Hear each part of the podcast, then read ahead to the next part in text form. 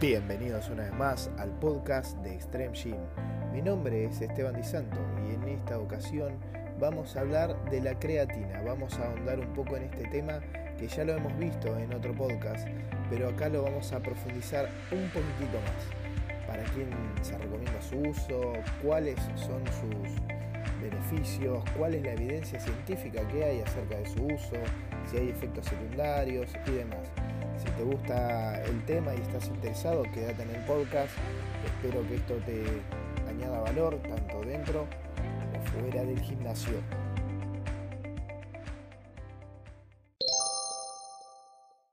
Bueno, vamos a hablar un poquito sobre el tema de la creatina, ya lo hemos tratado en otro podcast sobre suplementos para principiantes y acá vamos a meternos un poquitito más en el tema de este suplemento Bien, la creatina es un aminoácido que se encuentra principalmente en los músculos del cuerpo y en el cerebro.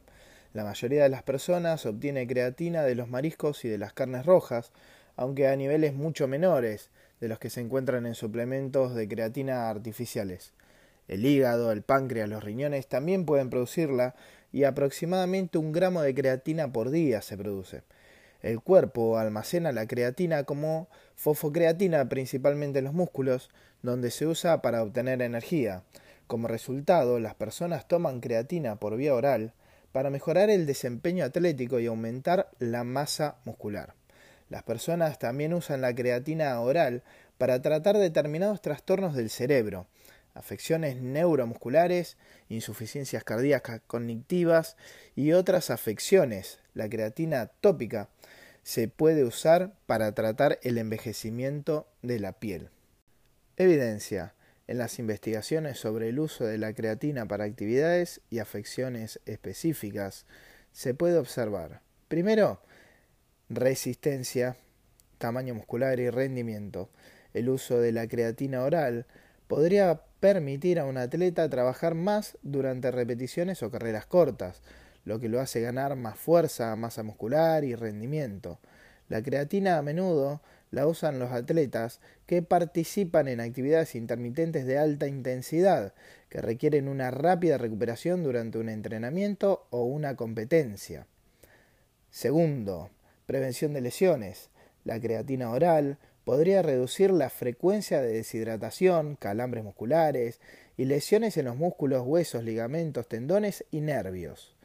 3. Síndrome de metabolismo de la creatina poco frecuente. En los niños que tienen determinados síndromes de deficiencia de creatina, los suplementos de creatina orales podrían mejorar algunos síntomas. 4. Cognición y salud del cerebro. Los suplementos de creatina podrían mejorar el rendimiento durante tareas cognitivas, especialmente en adultos mayores. Sarcopenia y salud de los huesos. La suplementación de creatina podría ayudar a contrarrestar las disminuciones relacionadas con la edad en la densidad mineral musculoesquelética y ósea. 6. Insuficiencia cardíaca. No hay evidencia suficiente para que recomienden el uso de la creatina oral como tratamiento para la insuficiencia cardíaca. Y 7. Envejecimiento de la piel. Las investigaciones tempranas sugieren que aplicar en el rostro una crema con creatina y otros ingredientes todos los días por 6 semanas podría reducir la flacidez en la piel y las arrugas.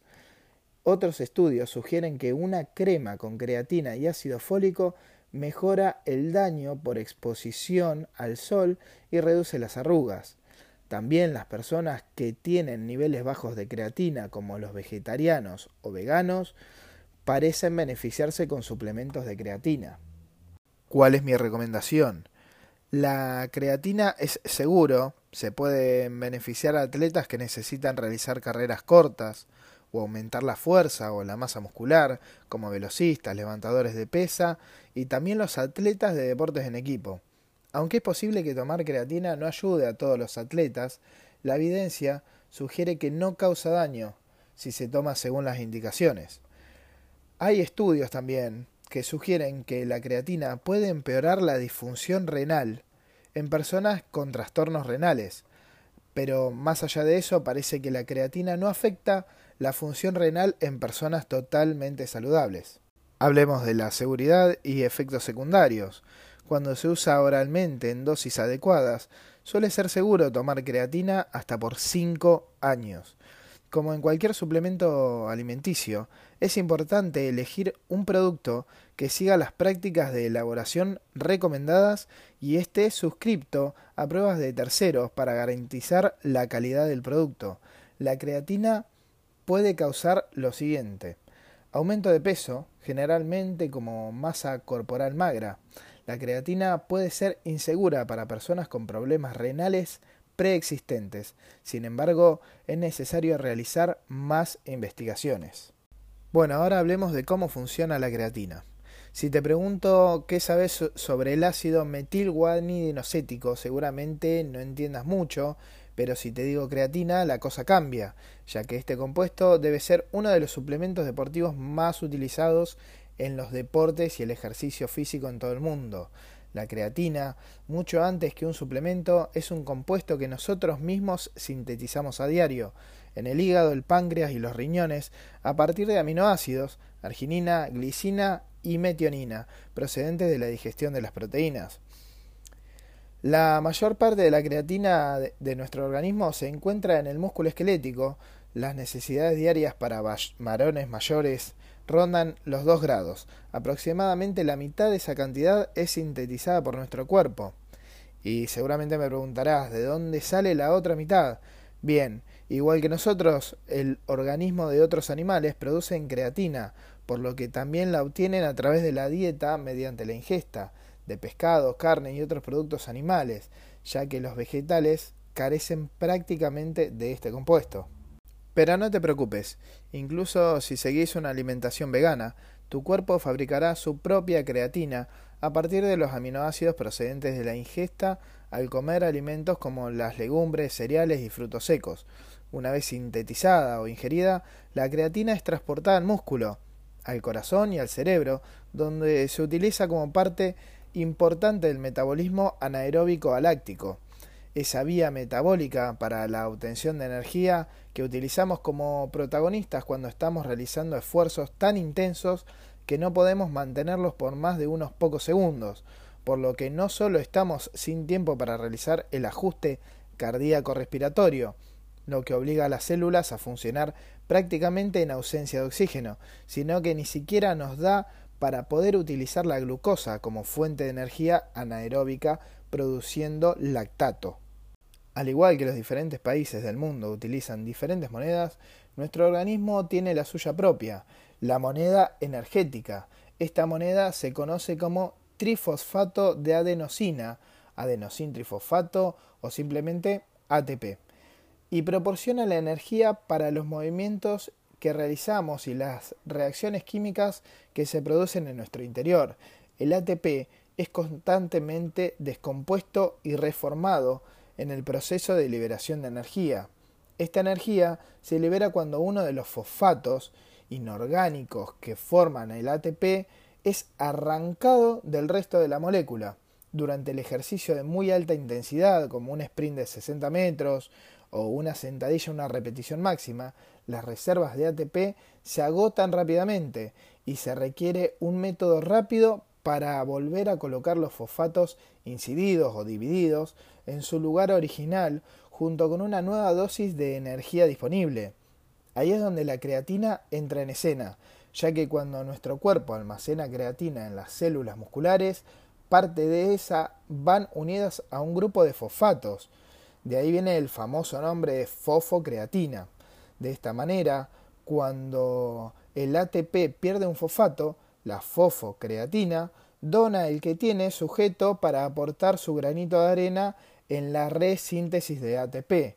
La fatiga que se experimenta durante la sesión corta de ejercicio de alta intensidad se asocia a la incapacidad del músculo para mantener elevada la tasa de resíntesis de ATP a partir de la fosfocreatina. En otras palabras, si el ATP se descompone más rápido de lo que puede ser resintetizado, nos sobrevendrá la fatiga y se acabó el ejercicio, al menos en esas intensidades hasta que descansemos. Este es el principal motivo por el que los deportistas utilizan la creatina como suplemento, ya que se ha comprobado que la suplementación con este compuesto incrementa eh, la creatina intramuscular entre un 15 y un 30% y la fosfocreatina entre un 10 y un 40%, lo que aumenta la disponibilidad energética en esfuerzos muy intensos y de muy corta duración, ya sea una carga ligera desplazada de manera explosiva, lo que genera una gran resistencia, o una carga pesada desplazada de manera muy lenta, o incluso sin movimiento, lo que genera una gran resistencia igualmente. Al contrario que la mayoría de los suplementos que aparecen en el mercado, la creatina sí cuenta con respaldos científicos consistentes que justifican su utilización para mejorar la fuerza y reducir la fatiga a alta intensidad.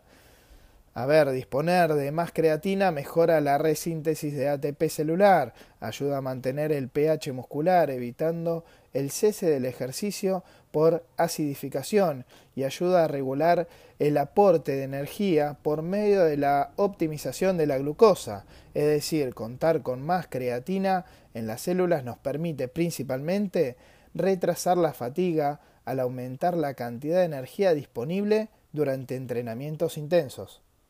Y por último vamos a hablar de las interacciones de la creatina con otros suplementos o alimentos. Entre las posibles interacciones se incluyen las siguientes. Por ejemplo, la cafeína.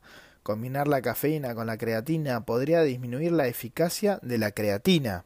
El uso de la creatina con una cantidad diaria de cafeína mayor a 300 miligramos también podría empeorar el avance de la enfermedad de Parkinson, aunque para esta última afirmación también es necesario realizar más investigaciones, siempre es bueno tenerlo en cuenta y tratar de suprimir cuando se toma creatina el uso de la cafeína. Respecto al uso como suplemento, pueden probar con algún monohidrato de creatina de calidad, que es la que es más estudiada y la que tiene mayor respaldo científico. Sugiero generalmente que lo tomen como pre o como post entrenamiento en dosis de entre 0,05 y 0,1 gramos cada por cada kilo de peso corporal, si están en porcentaje de grasa razonable. Para tomarla basta hacerlo, diluirla en un vaso con agua y se toman el vaso con agua y creatina, no hace falta mucho más que eso. No obstante, recordarles que si sufren alguna alteración digestiva, renal o hepática, deberían consultar a un especialista sanitario por si hay alguna contraindicación. Y no debería ser necesario recordar que comer y entrenar bien es lo que te hará alcanzar tus objetivos y mejorar tu salud y rendimiento, aunque no tomes creatina, y que tomar creatina no hará nada por mejorar tu salud y rendimiento si no comes y no entrenas bien. Eso fue todo por hoy en el podcast eh, que hablamos ahora sobre creatina. Espero que les haya gustado, espero haberles aportado. No olviden eh, comentar, no olviden valorar el podcast, no olviden enviar un mensajito, yo les respondo. Espero que tengan un gran día. Mi nombre es Esteban Santo y este fue el podcast para que sean mejores tanto dentro como fuera del gimnasio.